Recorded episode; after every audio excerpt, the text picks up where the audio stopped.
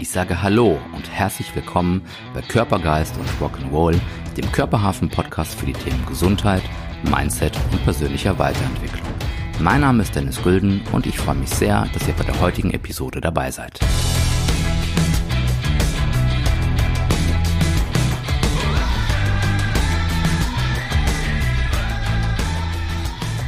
Herzlich willkommen zu einer weiteren Episode von Körpergeist und Rock'n'Roll, eurem Podcast für die Themen Mindset, Gesundheit und persönliche Weiterentwicklung. Heute zu Gast bei uns Physiotherapeut und Personal Trainer Sam Smith. Hallo Sam, guten Morgen. Hi Dennis, guten Morgen. Geht's dir gut? Mir geht's super, danke. Wie geht's das, dir heute? Ja, mir geht's auch gut. Das ist Wunderbar. Schönes Wetter, blauer Himmel und äh, ja, freue mich auf ein cooles Gespräch. Dann kann es doch nur, kann doch nur gut werden heute. Auf jeden Fall. Bei so einem Wetter definitiv. Ich freue mich auch. Ähm, du bist Physiotherapeut und ähm, Personal Trainer und ähm, arbeitest äh, in Düsseldorf und Umgebung.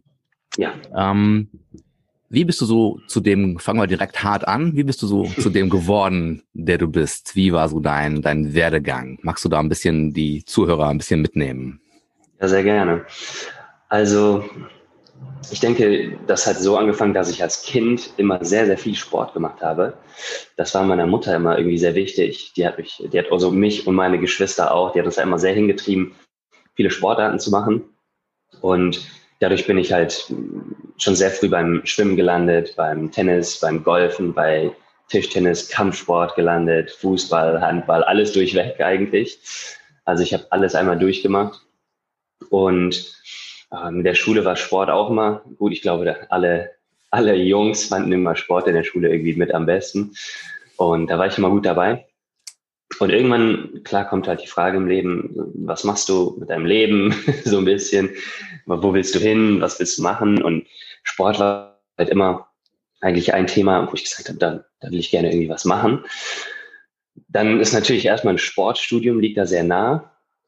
Ähm, damals war mein Gedanke, ja, die meisten, die Sportstudium machen, werden dann Sportlehrer. Darauf hatte ich nicht unbedingt Lust zu dem Zeitpunkt. Mhm. Und eigentlich wollte ich in eine ganz andere Richtung gehen. Eigentlich fand ich immer Reisen schön und äh, internationale Dinge und wollte dann Pilot werden. Das hat sich dann irgendwann so ein bisschen, ähm, ja, das hat sich dann irgendwann so ein bisschen ergeben, dass das halt nicht geklappt hat. Und dann habe ich, nachdem ich die Schule beendet hatte, damals habe ich ein Praktikum gemacht bei einem sehr coolen Physiotherapeuten, der hat früher auch Fortuna Düsseldorf betreut, die Fußballer. Und er war selber sehr, sehr sportlich und war für mich dann in dem Moment so ein bisschen eine Vorbildfunktion, sage ich mhm. mal. Und das hat mich auf jeden Fall motiviert, definitiv mehr in die Richtung Physiotherapie zu schauen oder generell halt Behandlung, manuelle Therapie. Das fand ich dann sehr interessant. Und äh, dann habe ich mich also damit auseinandergesetzt und vorher schon mit 16, 15, 16, 17, wie das bei den meisten Jungs, glaube ich, so ist, fängt man so ein bisschen mit Krafttraining an.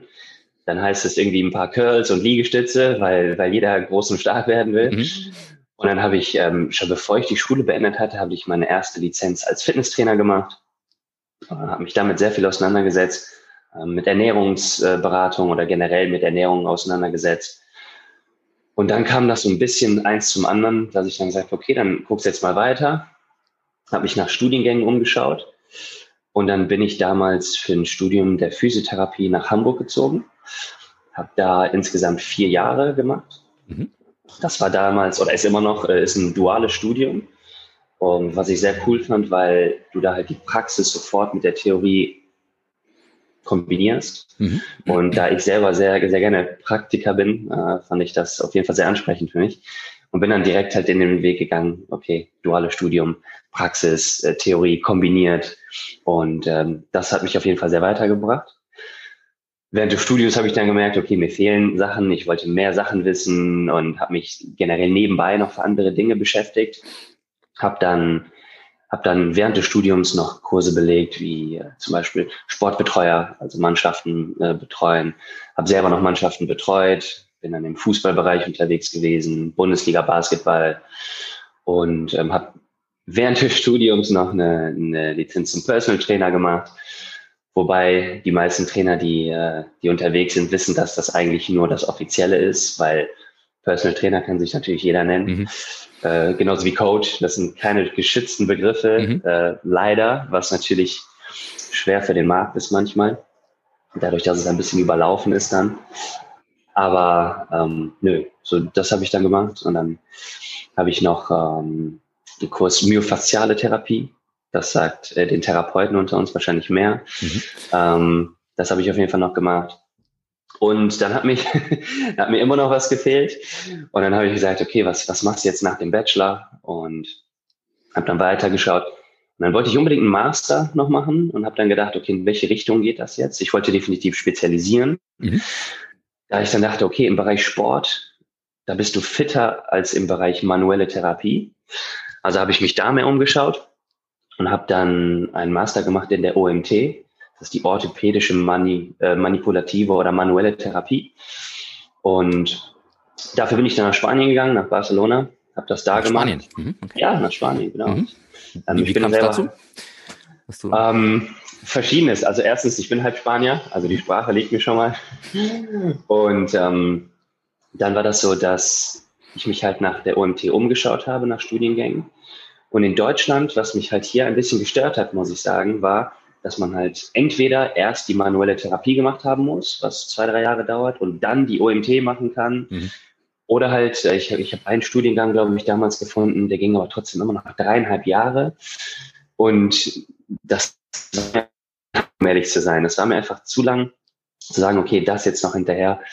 Und in Spanien haben die das sozusagen in einem Intensivkurs angeboten, mhm. wo nicht alle drei, vier Monate ein Kurs ist, sondern da hattest du zwei Wochenenden oder mehrere Tage dann im Monat. Okay. So, das heißt, war also sehr intensiv über zwei Jahre.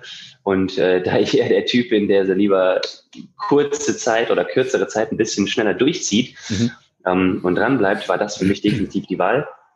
Und das waren dann zwei sehr knackige Jahre, wo ich, äh, das war berufsbegleitend, also habe ich nebenbei definitiv gearbeitet als Therapeut, als Trainer, habe Leute begleitet und dann zusätzlich noch das. Äh, war sehr intensiv, aber sehr viel gelernt.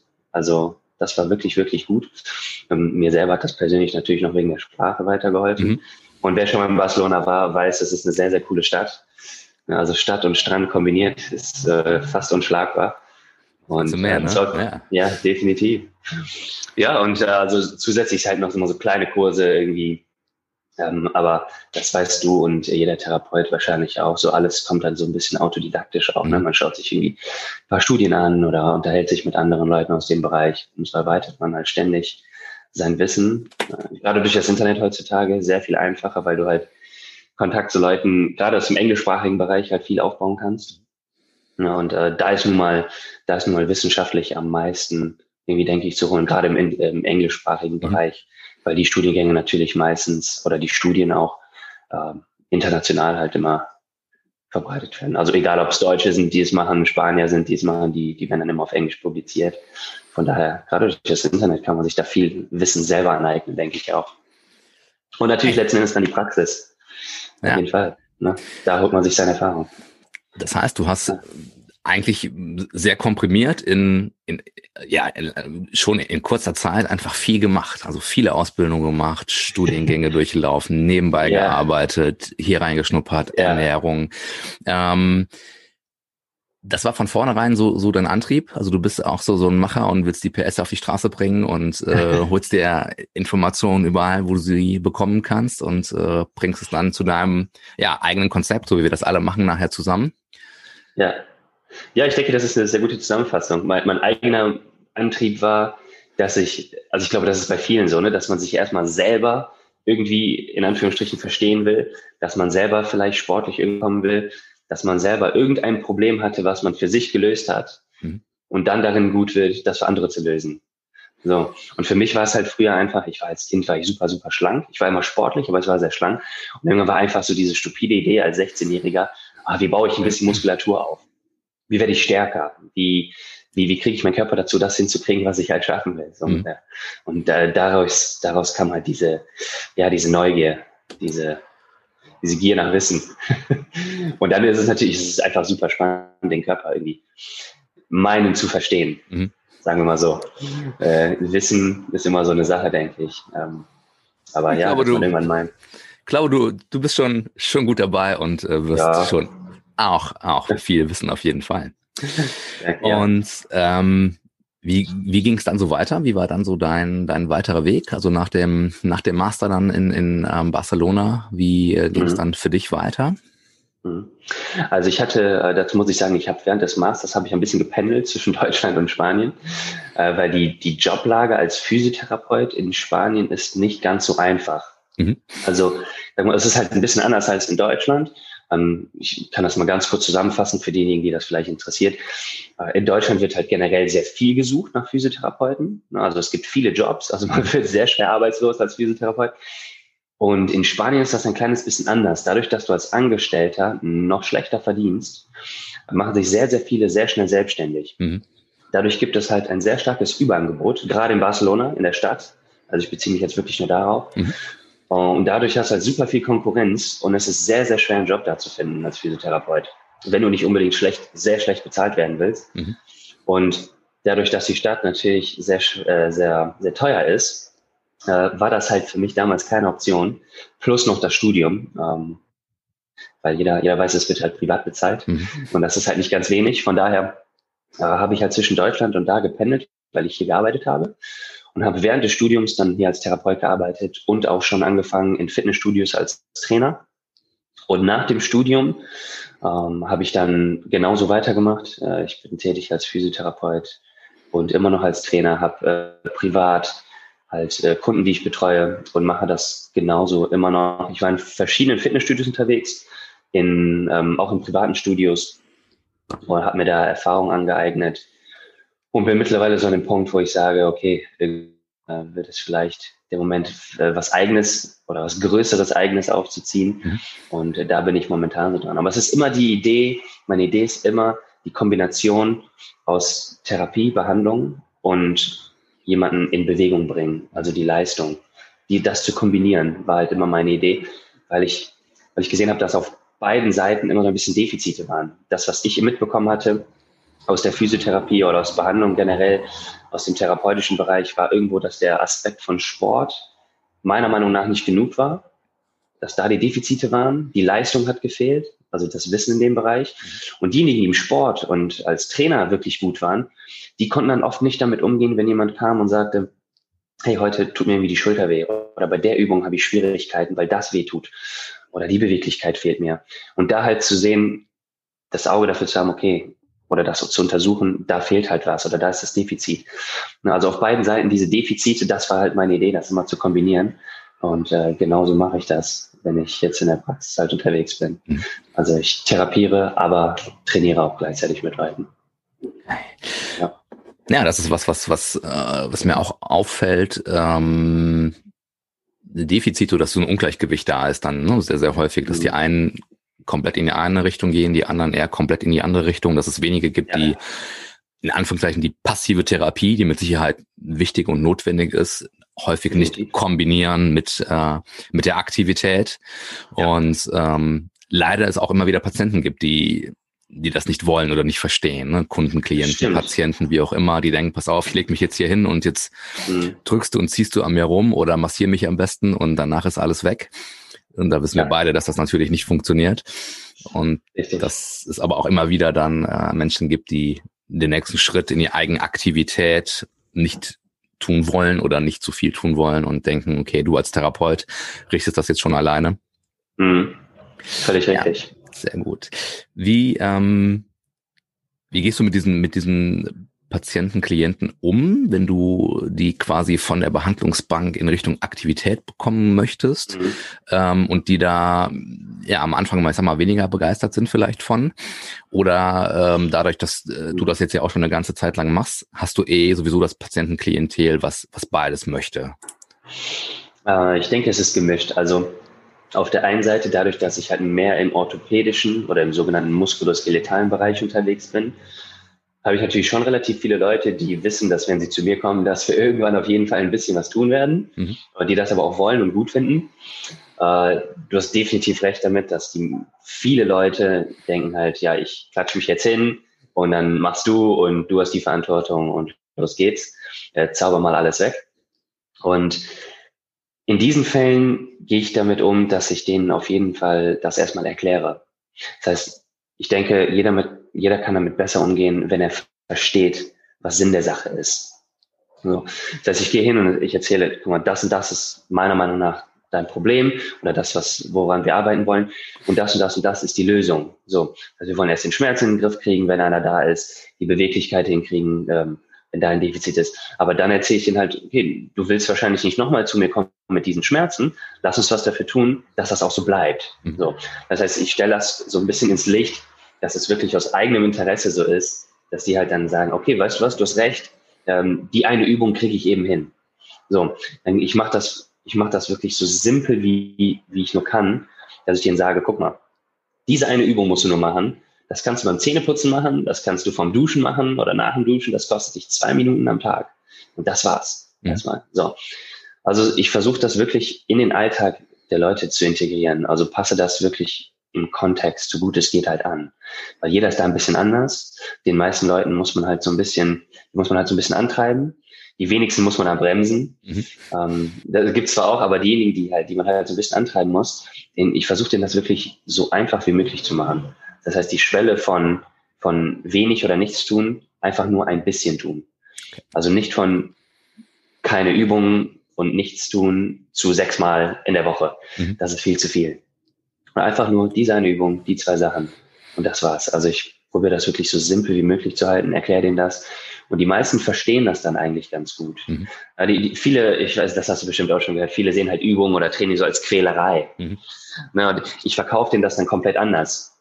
Ich frage, also gerade bei Frauen funktioniert das super gut, weil, weil dieses Bild halt dann gut funktioniert, bei Männern natürlich auch, aber dann frage ich halt, ja, putzt du dir die Zähne? Also, ja, natürlich putze ich mir die Zähne. Also, machst du dir die Haare? Schminkst du dich? Cremst du dich ein? Mhm. Ja, dann sage ich, ja natürlich, du kümmerst dich um deinen Körper. So jeden Tag. Dann ich, was tust du jeden Tag für Gelenke und Muskeln? Und dann geht so ein kleines Licht auf und die merken, oh ja, stimmt, da mache ich nicht so viel. Dann sage ich, mhm. das ist reine Körperpflege. Und es dauert nicht lange, du brauchst ein paar Minuten am Tag. Manche können natürlich gerne mehr machen, wenn sie wollen. Aber ich verkaufe denen das sozusagen als Körperpflege. Und dann sehen die das komplett in einem anderen Licht. Also es ist halt nicht mehr, es ist nicht mehr Folterei und äh, mhm. Das ist nicht mehr Quälerei und Folter, sondern es ist halt Körperpflege. Mhm. Und die meisten verstehen das dann. Aber man kann nicht alle retten. Man kann nicht alle retten. Genau. Man kann nicht alle retten, was ja auch völlig okay ist. Klar, da muss, muss der eigene Wille, der eigene Wille da sein.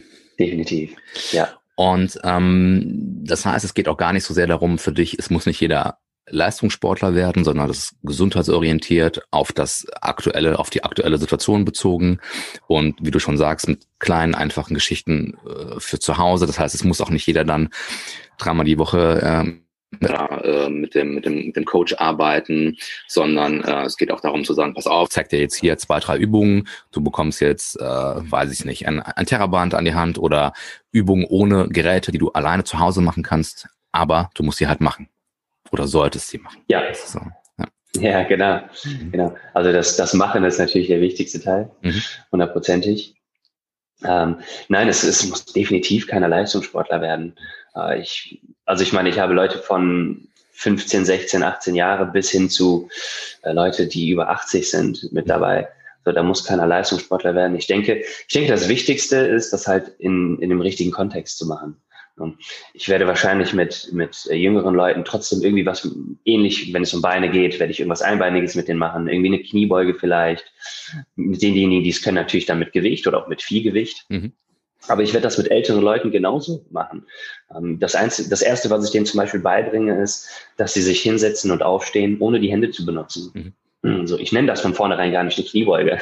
Ich sage dir gar nicht, wir machen jetzt Kniebeugen. Ich sage, stell dich hin, setz dich mal hin, nimm mal die Hände weg, dann nehme ich den Stuhl weg. So, und schon machen sie Kniebeugen, ohne dass sie es im Grunde wissen. Mhm. So, und so nimmt man so diese Hemmschwelle dahin, mhm. nimmt man halt einfach weg. So, und ich mache das wirklich so simpel wie möglich. Natürlich angepasst an das, was derjenige auch will. Mhm. So, ich glaube, es ist wichtig, als Therapeut halt das Ziel, was man selber für den Patienten oder für den Kunden hat, im Einklang zu bringen mit dem Ziel, was derjenige selber für sich hat. So, wenn derjenige das gar nicht will, weshalb soll man da jemanden irgendwie hintreiben, zu sagen, ja, du musst aber jetzt. Das, das, ist das, ist meiner Meinung nach ist nicht Sinn der Sache. Wird nicht funktionieren. Das machen leider viele Trainer. Mhm. Nee, das wird auch nicht funktionieren. Das machen leider viele Trainer, dass sie sagen, ja, du musst aber dies, du musst aber das. Und mhm. weil sie das selber so machen oft Äh, aber ich denke, das, das sollte man gut trennen können. Also ich selber mache super viel selber, aber das heißt nicht, dass jeder, dass jeder das so machen sollte. Definitiv nicht. Äh, jeder ist immer noch für sich selber verantwortlich. Ganz wichtig. Ja. Und hast du für dich so ein, ähm, ein, ein, ein Schwerpunkt in der, in der Therapie? Ähm, also habt ihr mehr Patienten, die klar mit Rückenschmerzen kommen? Habt ihr oder du für dich mehr Patienten, die, die andere Probleme haben? Gibt es da so ein bisschen so, so, so einen Schwerpunkt oder ist das, ist das querbeet bei euch oder bei dir? Also bei mir ist das äh, tatsächlich so, dass das meiste eigentlich aus dem orthopädischen Bereich ist. Das heißt, da kommen Leute mit klassisch Rückenschmerzen, klassisch äh, Nackenbeschwerden, Halswirbelsäule, äh, Schulter, Ellbogen, also von unten bis oben mhm. alles durch, Sprunggelenk, äh, Knie. Ähm, einige Sportverletzungen auch dabei, Kreuzbandrisse, äh, Schulterluxation, äh, solche Dinge. Also da ist eigentlich von oben bis unten alles mit dabei. Mhm. Ähm, ich bin nicht viel im neurologischen Bereich tätig. Mhm. Äh, das mache ich nicht so viel weil das können andere besser, mhm. definitiv. Also ich bleibe da einfach in meinem Bereich. Ähm, ich finde das, finde das wichtig. Äh, nee, also es ist halt tatsächlich eher Sportbereich, muskuloskeletal, ähm, orthopädisch, definitiv. Oder chirurgisch, wie auch immer man das nennt. Mhm. Also Leute, die vor OPs kommen, nach OPs kommen, äh, solche Dinge. Ja, eher sowas. Mhm. Also ich bin da nicht so viel, nicht so viel im im psychosomatischen, neurologischen mhm. oder auch ja, zum Beispiel der Bereich Pädiatrie, also Kinder und sowas, ist einfach nicht mein Bereich. Da mhm. kenne ich Leute, die machen das einiges besser als ich. Deswegen äh, bleibe ich da weg und gebe das lieber an jemanden, der da mhm. besser ist. Ja. Ja, das ist aber auch auch das machen viele leider nicht, viele Kollegen, ne, die, die so sagen, ich mach, mach alles sozusagen und ich glaube, du kannst ja. nicht alles obwohl, ne, ich, jetzt ohne jemandem zu nahe zu treten, vielleicht gibt es die, yeah. aber äh, ich denke, du kannst nicht alles perfekt machen oder alles super gut machen. Und ähm, wenn man da weiß, okay, hier ist meine, meine Grenze in Anführungszeichen, hier ist Schluss, und dann übergebe ich das an jemanden, der in dem Bereich einfach fitter ist und noch besser ist, als ich es bin, dann ähm, ist das auch ja komplett fair für alle Beteiligten und vor allen Dingen für den Patienten, für den Kunden, für den Klienten zu sagen, pass auf, hier ist derjenige, der macht das noch besser als ich und geh mal lieber dahin. Definitiv. Ja. Ich denke, man sollte schon, schon seine Schwerpunkte ja. wissen, seine Stärken wissen. Ja. Ähm, wenn du so diese Kombination aus Therapie und Training ansprichst, ähm, wie ist da so dein, dein, dein Umfeld? Habt ihr ähm, andere Therapeuten, mit denen ihr arbeitet, mit denen du arbeitest? Gibt es äh, irgendwelche Ärzte, die ähnlich ticken sozusagen? Habt ihr da eine Zusammenarbeit, eine Kooperation oder einfach äh, Ansprechpartner?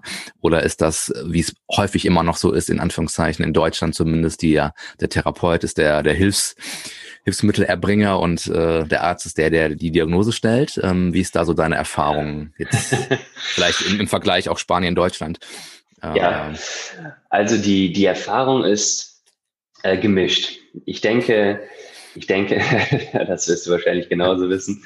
Die Erfahrung ist auf jeden Fall gemischt. Ähm, es gibt natürlich viele ähm, Rezepte, die reinkommen, wo halt drauf steht, Rückenbeschwerden oder wie, also wo die Diagnose halt sehr, sehr, ich sag mal, unklar ist. Mhm. Ne? Also so ein, wenn jemand draufschreibt, ein LWS-Syndrom, dann heißt es im Grunde, es könnte alles Mögliche sein, schau mal bitte nach. Mhm. Und genau das äh, gibt es halt sehr, sehr viel. Und selbst wenn die Diagnose irgendwie ein bisschen deutlicher ist, muss man halt trotzdem nachschauen. Ähm, ich selber habe mehrere Trainer, mit denen ich äh, in Kontakt stehe, wo ich die mir eigentlich die mir Lehrleute schicken, mhm. als andersherum. Ähm, ansonsten ach, schwierig, weil ich denke, dass es da wenig, also meiner Erfahrung nach, jetzt ohne den Ärzten zu nahe treten zu wollen, mhm. gibt wenig äh, Ärzte, die, der, die dem Sportbereich äh, sehr affin sind. Ähm, obwohl ich da so ein, zwei Leute habe, die, die mein Konzept oder meinen Ansatz oder generell diesen Ansatz sehr gut nachvollziehen können und das sehr sinnvoll finden. Mhm. Und dann kann man natürlich auch so ein bisschen zusammenarbeiten. Das findet auf jeden Fall statt.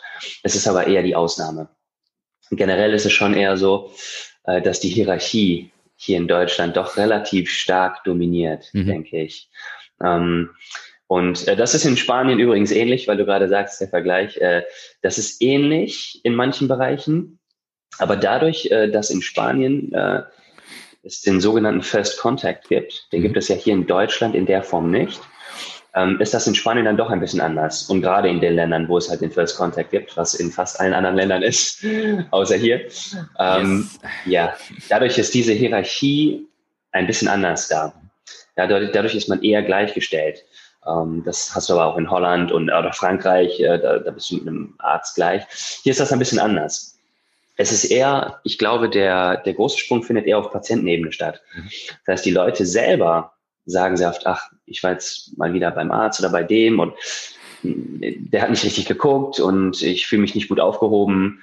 Und ähm, bei dir ist es so, du schaust immer gut und was auch immer. Also die finden das natürlich viel besser, ähm, wenn sich jemand einen kleinen Moment Zeit für dich nimmt mhm. und ähm, wissen diese Kompetenzen dann auch definitiv eher zu. Ne, dieses Leute halt so eher abarbeiten, was ja ganz oft leider so ist. Mhm. Ähm, äh, dieses Gesundheitsbewusstsein, finde ich, kommt in Deutschland immer mehr und mehr an.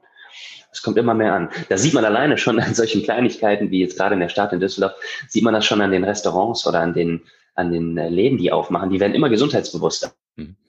Es ist immer mehr vegan und gesund und äh, Bowls und asiatisch und ähm, viel weniger Fastfood und so. Also dieses Gesundheitsbewusstsein kommt definitiv an und das merkt man auch im Sportbereich.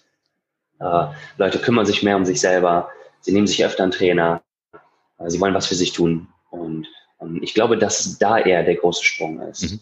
Ähm, leider in der Medizin sehe ich das ein bisschen zu wenig. Das ist nur meine Erfahrung. Das ist nur meine Erfahrung, was ich sehr schade finde. Mhm. Weil gerade da könnte man gut ansetzen.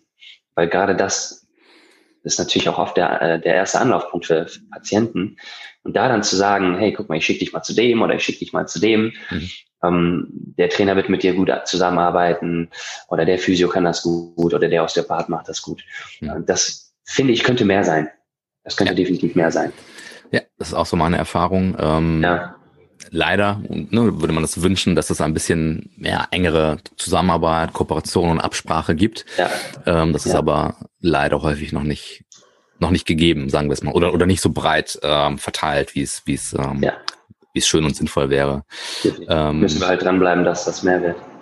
Wobei wir jetzt so eine kleine Lanze mal zumindest hier für ein paar Düsseldorfer Ärzte brechen müssen, dass wir ähm, ja mittlerweile seit 20 Jahren hier auch schon im, im Geschäft sind, wir jetzt festgestellt haben. Und mhm. ähm, dass es mittlerweile schon auch Ärzte gibt, die ganz klar sagen, geh mal da und dahin. Ja. Und äh, die kümmern sich darum und wenn nochmal was ist, kommt ihr wieder. Ich denke, das ist einfach eine persönliche Erfahrung, dann Vertrauen über die Zeit, die sich so aufbaut, dass man sich, ne, dass es darum geht, nicht die Patienten zuzuschustern im Sinne von Geld verdienen und das Maximale an, an Wirtschaftlichkeit da rauszuholen, sondern dass man sagt, pass auf, ich kenne den Arzt, ich kenne den Therapeuten, geh mal da, dahin, der kümmert sich um dich und das, das wird gut sein und dass dann auch eine Absprache wirklich äh, stattfindet.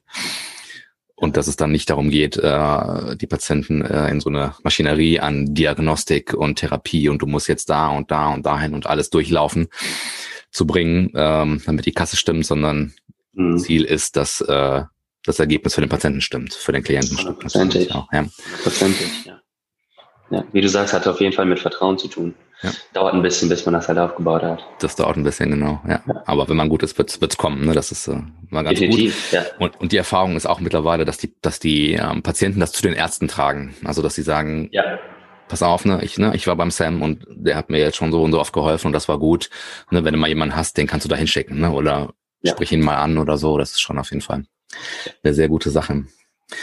Ähm, die, diese Kombination Training und ähm, Therapie, ähm, kannst du das so ein bisschen äh, einteilen, prozentual? Also es kommt immer so raus, dein, dein, dein Ziel ist schon, die Leute schnell in Aktivität zu bringen und eher mhm. in Bewegung zu bringen. Wie ist da so mhm. der, ist das 50-50 wird es da nicht mehr sein, ähm, sondern wie ist da so dein, dein Anteil? Kannst du das sagen? Oh, ähm, insgesamt oh, schwer zu sagen. Also es ist, es ist sehr personen-, sehr patientenabhängig. So, wenn jemand halt kommt und der hat gerade eine OP gehabt, dann werde ich wahrscheinlich mit dem relativ wenig machen. Also ich mache halt immer das, was halt geht. Mhm.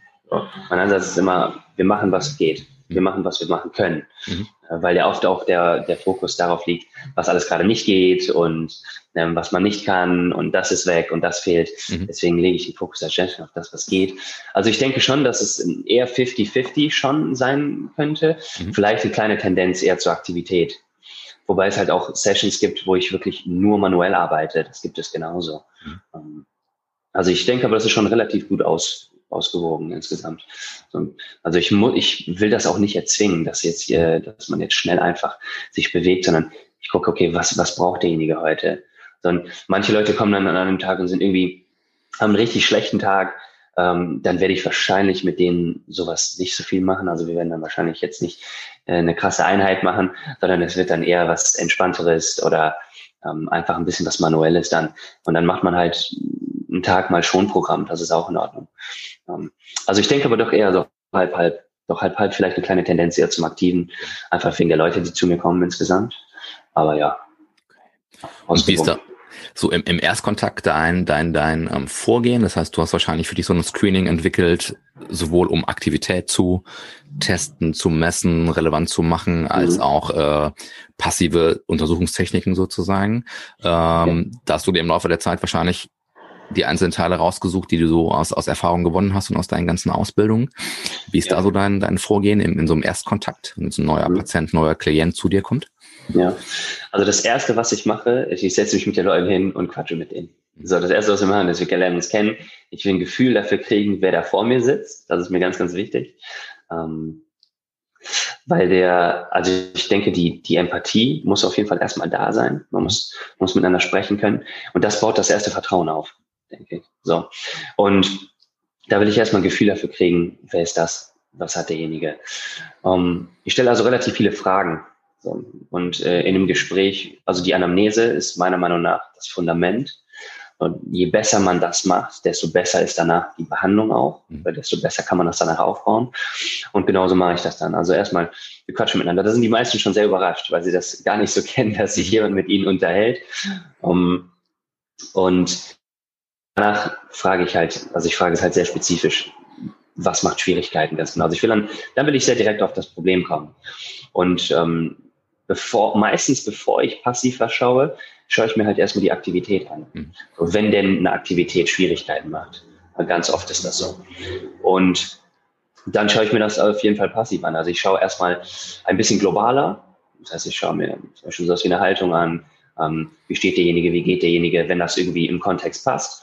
Und ähm, die Regel ist dann so ein bisschen vom Globalen zum Lokalen hin. Das ist eher so, das, das Große und Ganze sehen und dann immer mehr ähm, auf die Sache, die halt Schwierigkeiten macht. Und äh, je nachdem, in welchem Bereich das ist, dann gucke ich mir halt größere Bewegungen an, dann schaue ich mir kleinere Bewegungen an und dann schaue ich mir sehr spezifisch halt Dinge an, teste und ähm, dann geht's, also das kennst du selber auch, alle Therapeuten, die zuhören, so das Testen und das Behandeln geht ja dann oft ineinander mhm. über und äh, genauso findet das dann statt. Also Gespräch global und dann zum Lokalen hin. Mhm. Ja. Und du hast es jetzt ähm, auch zu Beginn schon schon häufiger erwähnt, ne? viel ähm, du hast ne, studiert, wissenschaftliche Arbeiten hast du äh, erwähnt, so valide Geschichten. Ist das was für dich wichtig ist? Also ist es für dich, hat das ein, eine hohe Relevanz, dass du up to date bist, was aktuelle Studien angeht, was mhm. ähm, ja valide Testverfahren angeht, äh, Diagnosemöglichkeiten, Therapieverfahren? Hat das für dich einen hohen Stellenwert? Ja, das ist eine sehr gute Frage. Äh, ich finde generell ist es wichtig, up to date zu sein. Mhm. Das finde ich schon. Es ist auch wichtig, sich generell weiter fortzubilden, dran zu bleiben. Das finde ich schon wichtig. Äh, es steht meiner Meinung nach aber nicht an Nummer eins. Mhm. Ähm, an Nummer eins steht immer noch die praktische Erfahrung, weil diejenigen, die sich viel mit, mit der Wissenschaft auseinandersetzen, wissen, dass die Wissenschaft in diesem Bereich Studien, die holen halt immer ein bisschen mehr auf und bestätigen ganz oft das, was wir eigentlich schon wissen. Schon machen, ne? Ja, ja richtig. Und es ist selten so, dass da irgendwas sehr Überraschendes bei rauskommt. Mhm. Ähm, meistens ist es so, dass halt etwas bestätigt wird, was wir wissen, oder vielleicht eine kleine Tendenz in einem anderen Bereich ist, oder dass es ein Testverfahren gibt, ähm, was jetzt noch mehr bestätigt wurde, oder wo man weiß, oh, ähm, die Intra- oder Intertester-Reliabilität ist jetzt relativ schlecht bei dem. Da kannst du dich also nicht hundertprozentig drauf verlassen. Mhm. Oder bei dem Test ist aber eher sehr, sehr selten, dass da irgendwas Überraschendes bei rauskommt, was alles auf den Kopf wird oder alles auf den Kopf stellt. Äh, von daher hat das schon einen Stellenwert. Es ist gut, das im Hinterkopf zu haben. Es ist gut, das zu wissen. Aber trotzdem finde ich, ist es immer noch ein Beruf zwischen Mensch und Mensch. Mhm. Und das Wichtigste ist immer noch, den Menschen dann zu sehen. In seiner Ganzheit. Ja, es, es wird heutzutage wird immer von, von Ganzheitlichkeit gesprochen. Das, und also, das ist natürlich ein trendiger Begriff heutzutage. Aber ich finde trotzdem, dass dieser Begriff, nee, der spricht aus. Ja, Entschuldigung, ja, sehr inflationär, ja. finde ich. Ja. Heute ist jeder, Letztes Mal habe ich gesehen Friseur, ganzheitlicher Friseur, ne? Also heute ist alles, alles das ist so, ne? Jeder. Gärtner oder jeder, ohne um Gottes Willen jetzt den Berufsgruppen was zu wollen, nicht falsch verstehen, aber alles ist ganzheitlich, ne? Und ähm, die wenigsten ähm, A, was ist ganzheitlich, ne? Was packt man da alles rein? Das ist eh schon mal so eine Fragestellung. Und dann ähm, glaube ich, dass die wenigsten wirklich äh, auch nur Nuancen in diese Richtung gehen, dieses ganzheitlichen. Hundertprozentig. Ich glaube, es gibt ähm, wie du selber so schön gesagt hast, inflationär. Es gibt viele Begriffe in dem Bereich, die, die einfach irgendwie missbraucht werden. Mhm. Und ganzheitlich ist definitiv so ein Begriff, der gehört dazu, ähnlich wie sowas wie, wie funktionelles Training oder was äh, zurzeit die letzten Jahre so ist, so Mobility, Beweglichkeit, es, es wird total gepriesen. Ähm, in, Im Ernährungsbereich ist das äh, zurzeit das Vegane, was äh, total gehypt wird. Und ähm, ich sage dazu immer, Trends kommen und gehen. Und es gibt halt Dinge, die sind halt so ein bisschen zeitlos. Und ähm, aber ich finde es trotzdem halt wichtig, dass, dass man halt den Menschen trotzdem so sieht, wie er halt da ist. Und ähm, dadurch ist zum Beispiel solche Kommunikation super wichtig. Ja, das klar kann man sich damit beschäftigen mit Studien, aber ähm, das kannst du halt nicht lernen aus einer wissenschaftlichen Arbeit. Das lernst du, indem du mit Menschen zu tun hast. Ähm, wie sprichst du, wie gehst du mit jemandem um, wie fasst du jemanden an? Ähm, welche Fragen stellst du? Wie stellst du diese Fragen? Mhm. Also das, der psychologische Aspekt finde ich super wichtig. Ähm, sich damit mal zu beschäftigen, ist genauso wichtig wie, wie zu wissen, welcher Test besonders valide ist oder nicht. Das spielt wahrscheinlich dann sogar die, die sekundäre Rolle. Mhm. Ja? Ähm, also jemandem, jemandem eine Sicherheit zu geben zum Beispiel. Fühlt sich jemand bei dir gut aufgehoben? Kannst du das machen? Das bringt dir keine Studie bei. Mhm. Hm? Ähm, das finde ich äh, besonders wichtig. Aber das hat auf jeden Fall einen Stellenwert. Aber ähm, das Wichtige ist, denke ich, immer noch, wie, wie gehst du halt mit Leuten um generell? Ja. Das ist das Wichtigste. Du bist ja auch immer noch relativ viel unterwegs, so in, ähm, in Fortbildung oder bildest dich selber fort. Wie ist da so dein Eindruck? Nimmt das dieses persönlich, dieses menschliche, diese Kommunikation, wie gehst du mit den Menschen um? Hat das einen großen Stellenwert? Ähm, mhm. Oder ist es doch mehr pass auf, ich gehe jetzt als, ähm, als Teilnehmer irgendwo hin und ich möchte jetzt ein dickes Skript bekommen, ich möchte da tausend Sachen drin haben, ich möchte tausend Informationen bekommen, ich möchte jetzt, keine Ahnung, 5000 Tests für die Halswirbelsäule lernen. Und äh, meine Erfahrung ist so, ähm, dass wenn die dann nachher auch zur Prüfung kommen zum Beispiel oder auch in der Praxis, äh, dann haben die mhm. ihre 5000 Bücher, ihre Skripte, die gucken aber nicht rein und vor allen Dingen die arbeiten nicht damit. Und du siehst ja. dann einfach, okay, die wissen in der Theorie, ich kann noch das machen und das machen und das machen, kriegen es aber nicht die PS nicht auf die Straße, nicht an den Patienten, mhm. nicht auf die Behandlungsbank, sondern sie holen sich tausend Sachen, aber können nichts, nichts richtig gut. Und das ist was, was mich manchmal so ein bisschen ärgert, auch in den Kursen, die ich gebe. Und dafür mache ich mich, bin ich nicht immer beliebt bei denen, die, die bei uns die Kurse machen, dass sie erstmal nicht 5000 Techniken bekommen, 5000 Skripte bekommen für bestimmte Sachen, sondern ich will, dass sie damit arbeiten. Ich will, dass sie den Fokus lernen, dass sie die, die Philosophie, das dahinter verstehen und mhm. ich sage, ne, du brauchst nicht 20.000 Techniken, um ein Becken zu behandeln oder was auch immer. Ja. Ne? Ähm, damit mag ich mich nicht immer beliebt, aber okay. das ist so aus, aus der Erfahrung auf jeden Fall was, was, was, funktioniert. Ähm, wie ist da so dein, dein Eindruck? Ah, mein Eindruck ist äh, ähnlich. Also meistens war es so, dass, dass es doch eher der Fokus von denjenigen, die lernen wollen, oft auf Techniken ist. Mhm. So, ich will die Technik und ich will die und ich will die Manipulation können und diese ganzen Sachen. Und äh, ich glaube, es gibt ähm, so ein schönes Zitat von Bruce Lee, der so ähnlich gesagt hat, du solltest keine Angst vor demjenigen haben, der 10.000 Tritte kann, sondern derjenige, der einen Tritt 10.000 Mal, 10 Mal gemacht hat. Genau. Ganz genau. Ja. Und ähm, ich finde halt, also ich bin mit der Zeit, also ich muss ehrlich sagen, ich war früher ähnlich. Mhm. Also ich bin jetzt 29. Als ich äh, angefangen habe, so nach dem Bachelor mit dem Master und so, wollte ich auch die coolsten Techniken und sowas. Und also, wenn man ehrlich ist, geht es da eigentlich immer nur ums Ego und ähm, um sich cool zu fühlen, in Anführungsstrichen. Aber mit der Zeit bin ich halt wirklich hingegangen zu einer Handvoll Techniken und die wirklich, wirklich gut zu können.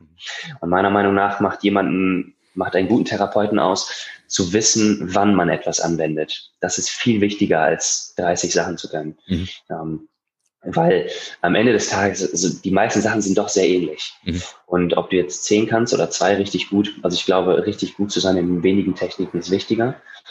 Aber die Tendenz ist insgesamt, finde ich, doch eher da, dass dass Leute halt viele verschiedene Sachen lernen wollen. Aber sich, also es geht dann meistens nur um sie und gar nicht so sehr um den, um die Person, die sie da vor sich haben dann. Mhm. Das muss man sich dann vor Augen führen. Also ähm, wenn man nämlich den Fokus darauf richtet, so wie geht es dieser Person und was, wie kann ich der helfen, mhm. dann sind 30 Techniken nicht, nicht wichtig. Ja. Um, ähm, und also ich selber äh, bin auch als Dozent immer noch in Hamburg an meiner alten Schule tätig. Da bin ich immer noch normalerweise zweimal im Jahr, äh, weil mir gewisse Sachen selber früher halt da gefehlt haben. Und genau das mache ich dann da. Mhm. Und das kommt immer sehr, sehr gut an. Und ich bringe aber genau diesen Teil, den du gerade genannt hast, diese, also den, den philosophischen Teil dahinter, dass sie erstmal verstehen, worum es überhaupt geht. Und dann die, die Techniken sind natürlich immer noch genauso wichtig, aber dann halt zu sagen, okay, wie gehst du mit dieser Person auch einfach um? Mhm. Das probiere ich immer mit reinzubringen und das kommt sehr, sehr gut an. Wenn man das einmal gut verpackt hat, ähnlich wie mit dem, mit dem Sport, vorhin mit der Quälerei und den Übungen, wenn man das halt gut verpackt, gut verkauft hat, dann wissen die genau, worum es geht und nehmen das viel, viel eher, viel, viel besser an. Mhm. Und damit habe ich persönlich dann wenig Schwierigkeiten. Also die nehmen das sehr, sehr gut an. Und ich glaube, dass schon ein, ein Bedarf definitiv dafür da ist. Mhm. Ja. Was, was ist dein, dein Schwerpunkt dann im, im, im Unterrichten? Du sagst, du bist auch als, ähm, als Dozent unterwegs. Was sind ja. da so deine Schwerpunkte? Ja, ähm, ein Kurs ist alles, was man unter äh, selbstmyofasziale Therapie bezeichnen würde. Also im Grunde laienhaft ausgedrückt alles, was man mit einer Faszienrolle macht, mit Black Rolls, mit, mit den Bällen, mit den Doppelbällen. Mhm. Ähm, erstmal ist das so ein Kurs, äh, weil meiner Meinung nach die meisten nicht gut wissen, wie man damit umgeht, vor allem auch die Theorie dahinter nicht verstehen. Mhm.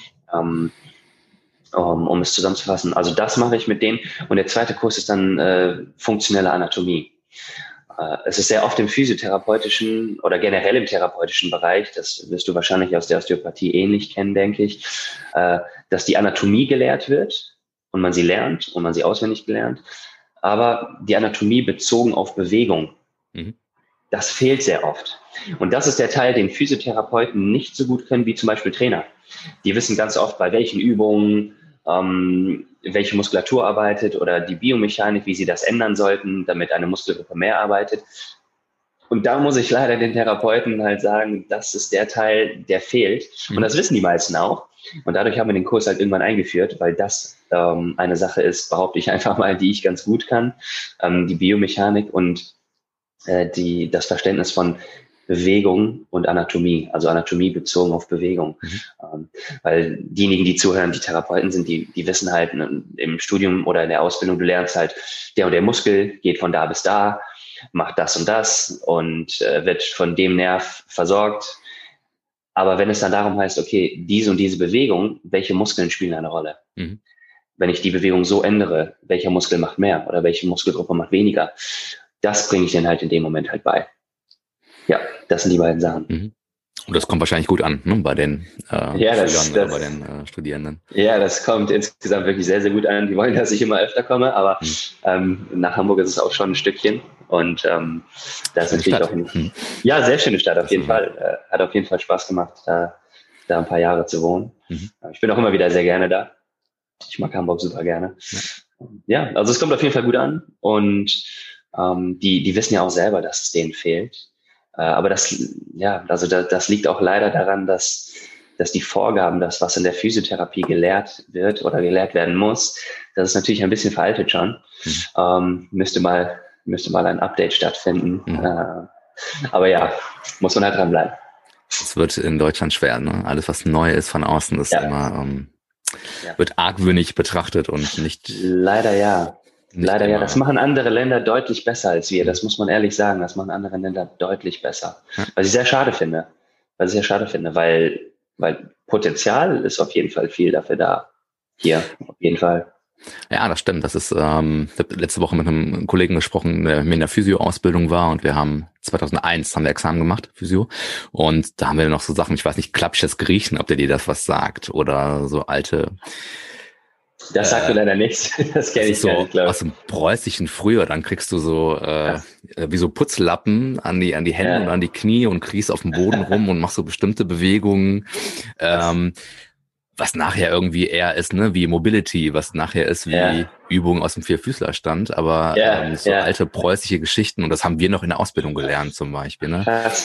Wo ich mir dann denke, ähm, ein bisschen mehr was Funktionelles, ein bisschen mehr äh, andere Sachen hätten, wären vielleicht angebrachter gewesen, sagen wir es mal vorsichtig so. Aber, ja, definitiv. Äh, ja, bleibt, bleibt spannend auf jeden Fall. Ja. Ähm, wie betrachtest du so den Fortbildungsmarkt für, für Physiotherapeuten, für Manualtherapeuten, für Osteopathen.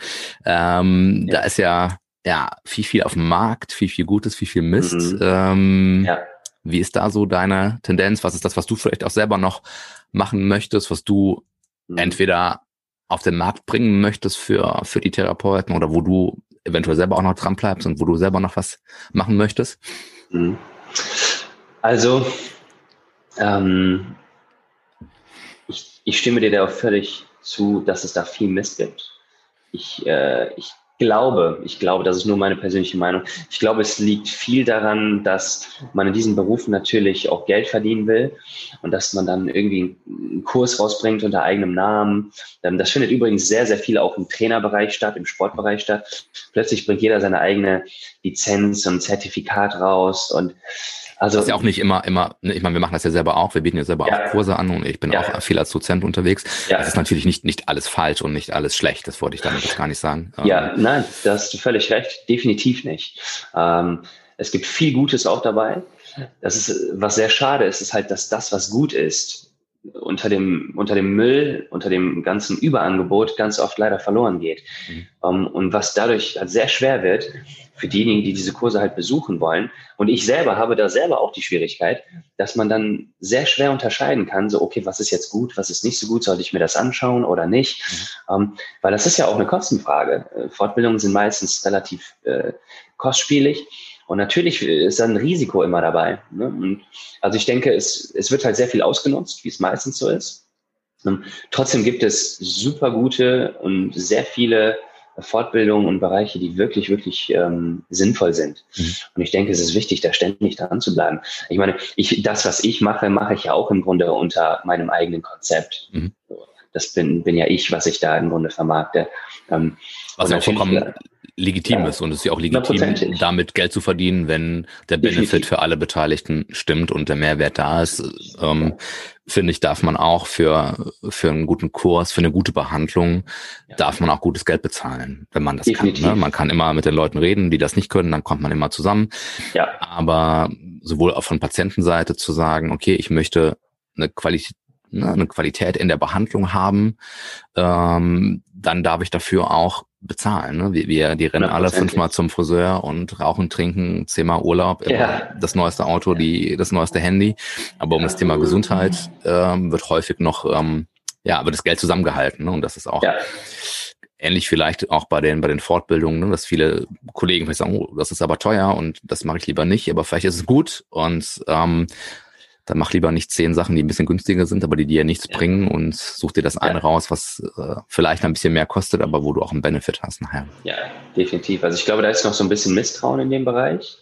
Äh, teilweise auch verständlich. Also wenn ich mir, wenn ich mir Geschichten anhöre von Leuten, die bei, bei verschiedenen Leuten waren, egal ob es ein Arzt oder ein Therapeut oder wer auch immer ist, dann, dann kann ich dieses Misstrauen schon verstehen. Ne? Also wenn man schon bei, bei 17 Adressen war und immer, also mh, hm, natürlich dann auch auf Patientenseite immer was zu tun, so ist es nicht. Klar. Aber ich denke, dieses, dieses Gesundheitsbewusstsein kommt langsam ein bisschen mehr. Um, ähm, aber es ist, es ist ja auch irgendwo verständlich, äh, denke ich, dass viele Leute zum Beispiel keine Fortbildung machen, weil oft bringt es einem ja auch finanziell nicht mehr danach. Ne? Also gerade, gerade im Angestelltenverhältnis ist das schwierig. Wenn man selbstständig ist, dann ist das nochmal was anderes, wenn man privat unterwegs ist. Ähm, also das ist da so ein bisschen, das, das müssen wir irgendwie, denke ich, noch, oder wäre schön, wenn wir das besser hinkriegen mhm. in Deutschland, dass da Leute sagen so, hey, ich will mich weiterbilden, ich mache das, aber es muss einem selber abgesehen von den Sachen, die man lernt, auch finanziell auch weiterbringen. Das finde ich ist ein wichtiger Punkt. Ja. Weil das natürlich auch eine Motivation ist, natürlich. Also ich meine, nicht umsonst suchen wir hier so viele Therapeuten und nicht umsonst ist es so, dass viele aus dem Beruf aussteigen, weil sie da keine Perspektive für sich sehen. Ja. Um, ähm, und dann gehen natürlich viele her und bieten einen Haufen Fortbildung an. Ähm, und klar, da ist ein, definitiv ein Überangebot. Ähm, viele gute Sachen, wie du selber gesagt hast, viel Quatsch auch dabei. Es wird sehr viel ausgenutzt, was sehr schade ist, äh, weil man dann halt äh, als, als Endverbraucher ist man halt auf jeden Fall misstrauisch. Mhm. Und ähm, das ist ja eine Sache, die, also ich habe persönlich nicht, nicht die Lösung dafür, das muss ich dazu sagen. Also es ist ja auch ein schweres Thema. Es ist ein schweres Thema, gerade auf dem Markt, aber ähm, das ist eine Sache, ich, ich fände es schön, wenn wir das besser hinkriegen. Mhm. Und zu der Frage, wo du sagst, wo ich, wo ich selber gerne noch unterwegs bin, ähm, also über die Zeit habe ich für mich festgestellt, also ich habe mich sehr viel mit, mit Training, mit Behandlungstechniken, mit Ernährung, diesen ganzen physiologischen Dingen auseinandergesetzt. Und irgendwann kam halt der Punkt, wo ich gesagt habe, okay, was jetzt viel wichtiger ist oder wo ich merke, wo es noch sehr viel Potenzial ist, ist der psychologische Anteil. Mhm. Deswegen habe ich jetzt zum Beispiel ähm, gerade vor, vor, vor kurzem habe ich abgeschlossen eine Ausbildung zum Mentaltrainer beziehungsweise zum Sportmentaltrainer, mhm. weil ich diese Sachen super interessant finde. Also der psychologische Aspekt von den äh, Dinge, die, die man selber vielleicht schon ganz gut kann oder merkt, dass man sie intuitiv schon ganz drin hat, äh, so, so kommunikativ ist, aber wo man wo ich jetzt in dem Fall einfach noch ein bisschen ausbauen wollte. Ähm, zum Beispiel Gesprächsführung, ein motivierendes Gespräch, mhm. ähm, solche Dinge halt. Ne? Unter, unter Druck performen, solche Sachen. Also ich glaube, der, äh, der Kopf, äh, unser Kopf Richtig, ist auf jeden ja. Fall sehr, sehr, sehr wichtig. Und ähm, ich habe mich da selber persönlich schon sehr viel mit, ähm, mit Dingen beschäftigt. Bücher, Studien, äh, wobei ich äh, da, wie gesagt, äh, ich finde das immer sehr interessant, aber dann ist die praktische Erfahrung immer das Wichtige. Mhm. Aber ja, der psychologische Anteil, das ist auf jeden Fall eine Sache, die hat mich äh, auf jeden Fall sehr gecatcht noch die letzten Jahre. Deswegen bin ich in dem Bereich weitergegangen. Und zurzeit habe ich nichts Festes, wo ich sage, das will ich auf jeden Fall gerne noch machen. Mhm. Ähm, sondern äh, es ist eher wahrscheinlich, ähm, also wenn, dann wäre es wahrscheinlich im psychologischen Bereich auch, weil ich den, den sehr spannend finde. Ähm, wo ich aber auch jetzt immer mehr hingehe, so unternehmerische Sachen, mhm. wo ich merke, dass mir zum Beispiel ein paar Sachen fehlen ähm, oder was, was interessant ist. Ja, einfach so BWL-Sachen, Zahlen, Fakten, äh, solche Sachen. Da, da habe ich auf jeden Fall noch ein bisschen äh, Nachholbedarf, ähm, weil das einfach, das hat mich nie besonders interessiert. Aber auch das ist wichtig, wenn, wenn man halt also ich bin, bin äh, teils angestellt und teils arbeite ich halt selbstständig. Und gerade da, also das mache ich schon halt ein paar Jahre und weiß da auf jeden Fall schon ein paar Sachen, aber gerade da kann man immer, denke ich, mhm. äh, auch auf jeden Fall ein paar Sachen nacharbeiten. Ja. Äh, von daher, wenn dann eher zur Zeit zumindest in dem Bereich. Ja. Okay. Ähm, was so ein bisschen anknüpft so an das BWL, sage ich jetzt mal, und das Thema, was wir vorher hatten. Mhm. Wie macht ihr das bei euch oder wie machst du das? Ähm, du wirst dir irgendwann einen gewissen Stundensatz erarbeitet haben, sozusagen, oder du sagst, pass auf, ja. meine Leistung, meine Gegenleistung, das, was ich dir biete, äh, ist das und das wert. Ähm, wie, äh, ohne dass wir jetzt über Zahlen reden müssen konkret, kannst mhm. du, du möchtest, gerne, gerne tun. Wie war da so dein Weg? Ist dir das schwer gefallen, zu sagen, okay, pass auf, Herr Meier, wir beide können zusammen arbeiten, aber das kostet Summe X. Ja. Und Herr Meier sagt, hm, nebenan kriege ich das aber aufs Rezept oder für, für, für 20 Euro, sage ich jetzt einfach ja. mal. Ähm, ja. Wie ist da so deine persönliche Erfahrung? Und, mhm. ja. ja, das ist ein gutes Thema. Ähm, also am Anfang, also nach meinem ersten Studium, ist mir das definitiv äh, schwer gefallen. Ich glaube, das ist aber eine Sache, die sich, die sich in unserem Bereich äh, ein bisschen durchzieht. Mhm. Äh, ich glaube einfach durch, durch die Art Mensch, die im, im Bereich der Therapien oder der Behandlung Physioosteopathie halt angezogen wird, ähm, ist der finanzielle Aspekt auf jeden Fall etwas, was, was so ein kleiner, ja, was ein schwieriger Punkt ist. Mhm. Das ist mir auf jeden Fall am Anfang schwer gefallen, halt zu sagen so, hey, du kannst das oder das und das hat einfach diesen Mehrwert. Und ähm, jetzt fällt es mir, fällt es mir nicht schwer. Also ich weiß, was ich kann, ich weiß, was ich, äh, ähm, worin ich gut bin. Und das hat halt einfach einen gewissen Wert. Fertig. Mhm. Und ähm, vor allem nach dem, nach, dem, nach dem Werdegang, den ich habe. Ich denke, für, für Ende 20 habe ich auf jeden Fall schon einiges gemacht. Und Ähm, Kann man unterschreiben. Ja. Und dadurch, dass ich jetzt auch wirklich, wirklich schon sehr viele Leute betreut habe und immer im praktischen Bereich ähm, unterwegs war, weiß ich definitiv, was Leute generell verlangen. Ich weiß, äh, was, was Trainer, was Physiotherapeuten, was Osteopathen verlangen. Und ähm, ich weiß auf jeden Fall, dass das, was ich dann in dem Bereich irgendwie nehme, dass das völlig fair ist und ähm, teilweise muss ich ehrlich sagen, wahrscheinlich verkaufe ich mich da teilweise noch ein bisschen unter Wert. Äh, aber es ist auf jeden Fall mit der Zeit einfacher gefallen. Ich habe ich hab das am Anfang so gemacht, dass ich halt einen gewissen Satz genommen habe. Und dass je mehr Leute kamen, ich habe einfach den Satz halt höher gestellt. Mhm. Wenn jemand über Empfehlung kam, dann konnte man nochmal über den Preis sprechen. Das ist alles in Ordnung. Da habe ich von mir aus dann gesagt, hey, du kriegst jetzt einen Freundschaftspreis. Aber mit der Zeit bin ich dann einfach hochgegangen. Mhm. Und irgendwann kann man es sich ja auch einfach erlauben, ein bisschen mehr zu nehmen, was ja mhm. auch völlig in Ordnung ist. Wenn man gut ist, dann sollte man das einfach tun. Ja. Äh, das erinnert mich immer wieder an diesen Spruch.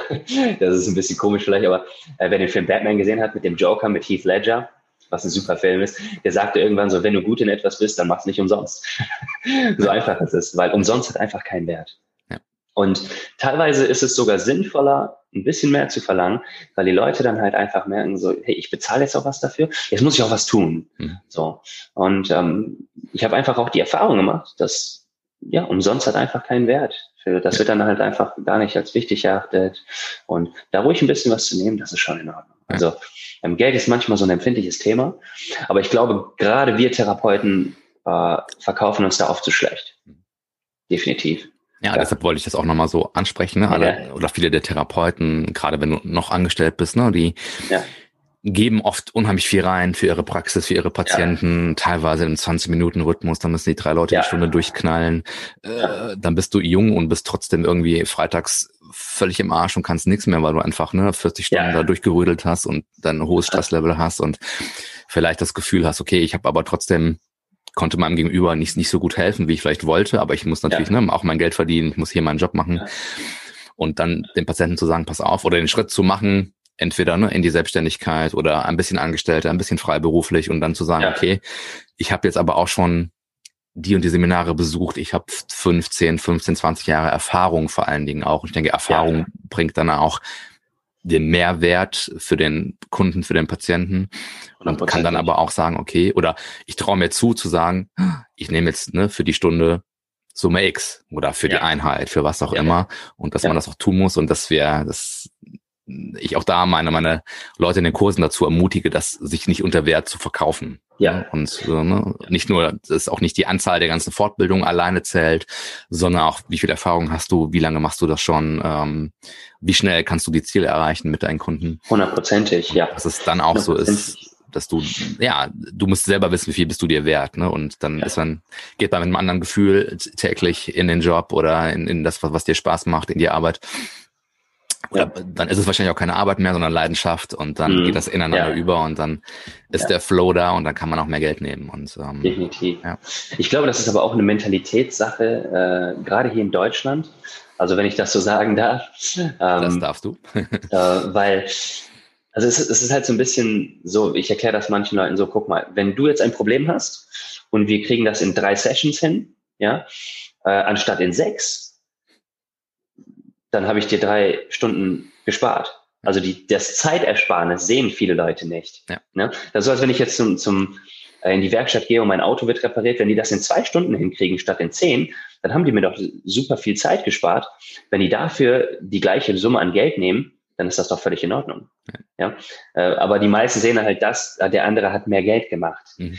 So, dieses, ähm, den Vorteil für den anderen wollen viele gar nicht sehen und das ist sehr, sehr schade. Ja. ähm, weil äh, ich habe doch Zeit gespart. Mhm. Ne, also mit, weil man zahlt halt nicht nur für die Zeit, die jemand investiert. Also wenn jemand zu mir kommt, ähm, wo, also ich muss dazu sagen, ich, äh, was, was Geld oder was den Preis angeht, habe ich äh, sehr, sehr selten irgendwie ein Problem mit. Mhm. Die meisten sind da mehr als gewollt, das, äh, das zu bezahlen, das ist gar kein Problem. Und ähm, diejenigen, die es halt die sagen, oh, das ist mir aber ein bisschen zu viel oder wie auch immer. Entweder können sie sich halt nicht leisten finanziell, was ja auch, es ist immer noch ein Luxusprodukt, das muss man ja auch dazu sagen. Ne? Also das ist auch völlig in Ordnung dann. Ähm, oder sie sehen halt einfach nicht den Mehrwert darin. Und dann ist es auch völlig in Ordnung. Wenn jemand den Mehrwert nicht darin sieht, dann ist das halt so. Ja, also der muss schon da sein. Ähm, von daher, ich, ich erkläre das halt so, man zahlt nicht nur für die Zeit, die jemand bei einem ist, sondern man zahlt für den, für das geistige Eigentum, was jemand hat, ja, für die Qualität, was jemand in dieser Stunde bringt. Also du, du kannst dich halt, ähm, du kannst halt eine Stunde bei jemandem verbringen und die Qualität dieser Stunde ist eine ganz andere bei jemand anderem. Ja. Und ähm, das ist halt einfach so. Sowohl im therapeutischen Bereich als auch im Sport, im Trainingsbereich mhm. gibt es massive Unterschiede. Und äh, ich denke, die Ergebnisse, die, also die Ergebnisse sprechen halt irgendwann für sich. Wenn jemand, ähm, wenn jemand mal bei einem war, eine Stunde oder zwei, äh, die merken dann von selber, oh, das ist eine andere Qualität. Und dann sind die Leute mehr als gewollt, mehr dafür auszugeben. Auch dann, Zahlen, ja. ja, dann ist Geld gar nicht mehr, also dann spricht man eigentlich gar nicht mhm. mehr. Das ist dann einfach selbstverständlich. Ja. ja. Aber ich glaube, insgesamt ist es wirklich mehr eine Sache von uns Therapeuten als von, den, von dem Endkunden selber. Ja, es wird natürlich auch so in den Ausbildungen, ne? du bist, ne, wenn du jetzt die Ausbildung angehst, die klassische oder die, vielleicht auch den Stand der, Thera der Therapeuten in Deutschland. Ne? Du bist halt Heil mhm. Hilfs- und Heilberuf, ne? so wird es ja bezeichnet. Ja. Und das, das degradiert ja eigentlich schon mal. Ne? Du bist ja. Auf das Rezept der Arzt stellt die Diagnose, du machst, was er sagt, in Anführungszeichen. Ja. So ist es in der Praxis ja. nicht mehr, aber natürlich ist man, ja, man muss irgendwann dieses unternehmerische Denken haben und man wird immer, wir müssen so ein bisschen, glaube ich, unseren, äh, äh, ja, warum wird man, geht man in diesen therapeutischen Bereich? Man möchte helfen, ne, anderen helfen, für andere da sein, äh, was man auch immer noch äh, ist, aber halt auf einem anderen Level und dafür ja. darf es auch so sein oder muss es auch so sein, wenn derjenige das gegenüber das kann, dass dafür bezahlt wird. Punkt. Und so. Hundertprozentig. Hundertprozentig. Gerade in diesem Bereich, finde ich, ist es irgendwie so ein, so ein ungeschriebenes Gesetz oder so ein ungeschriebener äh, Glaubenssatz, dass Geld verdienen irgendwie was Schlechtes ist. Ja. Also das ist, das ist definitiv nicht so. Also um in dem Bereich zu bleiben, so Ärzte verdienen wirklich gut. Warum ja. auch nicht? Das haben sie auch verdient. Ja. Nach dem Studium, was sie sich, wo sie sich da durchprügeln, sechs, zehn, zwölf Jahre, die Erfahrung, die sie machen, da sollte man definitiv gut verdienen. Ja. So, man hilft Leuten, man heilt und äh, wir genauso. Warum nicht? Also ich habe insgesamt auch sechs Jahre studiert. So, das ist nicht wenig. Und ähm, dazu kommt, dass, dass äh, das alles privat bezahlt wird. Und das ist auch nicht wenig. Ja. Deshalb darf man dann ruhig dann äh, auch später mal ein bisschen was verlangen und ein bisschen was verdienen, wenn man, wenn man selber viel investiert hat. Hundertprozentig. Das stimmt. Sehr also alle, die, alle, die da noch Zweifel haben, äh, ermutige ich genauso wie du, wenn du selber sagst, du machst das in deinen Fortbildungen und Seminaren genauso, da bin ich völlig bei dir. Also man darf da ruhig was für verlangen, hundertprozentig. Ja. So, Richtung Ende des Gespräches. Ähm, ihr habt auch einen Podcast ja. gesehen, du mit dem, ja, das ist äh, wie heißt es? Sushi and Curls, Thomas. ne? Ja, Sushi, and Curls mit Thomas, genau. mein Kollege, genau. Richtig. Magst du ein bisschen, ja. ein bisschen flexen noch, ein bisschen erzählen kurz dazu, was macht ihr da, ja, was ist da so eu euer Thema? Gerne. Ähm, ja, Sushi und Curls ähm, ist unser Podcast, den wir Anfang des Jahres begonnen haben. Und äh, darum geht es hauptsächlich um Sport und Ernährung. Das heißt, es ist eigentlich, es ist insgesamt eher für, für Leute, die damit beginnen wollen oder die, die schon ein bisschen dabei sind, aber vielleicht noch ein bisschen Führung brauchen. Ähm, es geht äh, einfach um Sport im Sinne von, ja, ein bisschen Ausdauersport geht es da auch, aber hauptsächlich geht es um Krafttraining. Äh, es geht darum, eigentlich für die Leute, die sagen, hey, ich will ein bisschen besser aussehen, ich will mich besser fühlen, ich will ein bisschen Leistung aufbauen und ich will aber auch besser äh, aussehen und ich will mich um meine Gesundheit, um meine Ernährung äh, kümmern. Und äh, das sind halt die meisten Leute, also das ist, glaube ich, der Hauptgrund, weshalb die meisten Leute sagen, hey, ich gehe ins Fitnessstudio oder ich bin mhm. Trainer und setze mich mal hiermit auseinander. Und unser Ziel dabei ist, dass das Überangebot an Wissen oder an Informationen, viel besser gesagt, weil du, du gehst heutzutage auf YouTube und äh, hast 30 Millionen Videos zu allen möglichen Dingen und jeder weiß es besser. Und unser Ziel halt ist dabei, also ich meine, wir denken natürlich auch, dass wir es besser wissen. Also von daher, äh, das will ich gar nicht wegnehmen. Ja. Ähm, wir wollen halt sagen, okay, äh, wir führen dich so ein bisschen durch das ganze Meer an Missinformationen mhm. vor allem und gehen das wirklich aus einer Sicht an, ähm, wo wir, wir haben einfach viel Erfahrung insgesamt. Ähm, Thomas ist auch schon, schon lange als Trainer unterwegs, äh, der macht das hauptberuflich, Personal Trainer ist selbstständig. Und ähm, da bringen wir, kombinieren wir einfach unser Wissen und machen das ein bisschen auf, äh, wir nehmen uns da selber nicht, nicht zu ernst, man sich dazu sagen, wir machen das ähm, relativ äh, locker. Wir setzen uns hin und äh, sprechen einfach über verschiedene Themen, was, was Alltagsdinge auch sind. So wie, wie baust du es ein, dass du dich einfach gesund ernährst? Es muss dich nicht viel kosten, es muss dich nicht viel Energie kosten. Man kann es angenehm machen. Man kann abnehmen, ohne zu hungern. Man kann abnehmen und Dinge essen, die man gerne mag. Äh, Sport muss keine Quälerei sein. Du kannst zweimal die Woche was machen, du kannst sechsmal die Woche was machen. Also wir wollen das so ein bisschen machen, so hey, hier hast du all das Wissen und die Informationen und jetzt kannst du es ein bisschen auf dich beziehen und wir führen dann so ein bisschen. Das ist die Idee dahinter. Ja, und Sushi und Curls, äh, einfach nur die Idee, weil wir dachten, okay, wir brauchen einen coolen Namen. und, ähm, und wollten nicht irgendwie Hat was geklappt. super. Ja, danke. Aber wir wollten halt nicht irgendwas nehmen, was, was super Fitness-trendy oder Mhm. sowas ist, weil, also irgendwas mit Sixpack oder irgendwie so, weil das ist halt nicht unser Bereich. Wir sind da nicht, ich sag mal so, zu extrem unterwegs, Mhm. sondern ähm, wir, selber lieben Essen, wir lieben Sushi und ähm, der, der Titel soll eigentlich nur so ein bisschen so ein bisschen zeigen, hey, wir nehmen, wir nehmen uns nicht zu ernst. Mhm. Ähm, wir nehmen die Leute, die zuhören, auf jeden Fall ernst, aber wir nehmen uns selber einfach nicht zu ernst und machen das hier ein bisschen locker und es darf ruhig Spaß machen. Mhm. Diese Themen abnehmen und oder stark werden, gut aussehen, Sport, Ernährung, das darf ruhig ein bisschen Spaß machen. Es wird oft sehr ernst genommen, finde ich. Und es ist nicht, es ist nicht so ernst. Also es gibt viel ernstere Dinge im Leben und das darf ruhig etwas sein, wo ein bisschen Lockerheit mit reingebracht wird. Das ist in der Sache. Also ich habe reingehört und ich kann euch auf jeden Fall sagen, äh, dass das machen die Jungs super und äh, Cool, danke das ist, äh, effektiv, was die Fakten angeht, aber sehr gut aufbereitet und sehr entspannt und gut zu hören. Danke sehr. Gut, lieber Sam, dann sage ich vielen Dank für deine Zeit. Dennis, danke dir auch. Und ähm, wenn jemand Kontakt aufnehmen möchte mit euch, wo äh, mit dir, wo kann man euch äh, gut finden? Was ist so dein Lieblings-Einfallstor sozusagen, um mit dir Kontakt aufzunehmen? Also entweder über äh, Instagram, äh, sam.smith.a, also sam.smith.a, da findet man mich relativ schnell. Äh, ansonsten per E-Mail sam.arandiasmith.web.de, das ist meine Privatadresse. Aber das Einfachste ist wahrscheinlich immer noch über Instagram, Mhm. äh, weil das die heute, heutzutage haben das meistens alle. Ja. Und, ja Verlinken wir in den. Show Notes dann, wenn es erscheint und dann. Danke sehr. Cool. Ja, dann Ja. wünsche ich dir noch einen entspannten Tag. Wir nehmen das hier heute am, was haben wir heute? Am Vatertag ist es heute, ne? Genau. Feiertag Ja. auf. Das heißt, hier haben wir auch wieder das Unternehmerische, ne? Die anderen machen heute ein bisschen Pause vielleicht und äh, liegen Und wir schon bleiben irgendwo dran. rum. Wir bleiben dran auf jeden Fall. Hat viel Spaß gemacht. Und, Danke äh, gleichfalls, Ja, hat mir sehr viel Spaß gemacht. Danke für die Einladung. gute Zeit für dich. Danke Ciao, dir ciao. auch. Alles Gute. Ciao.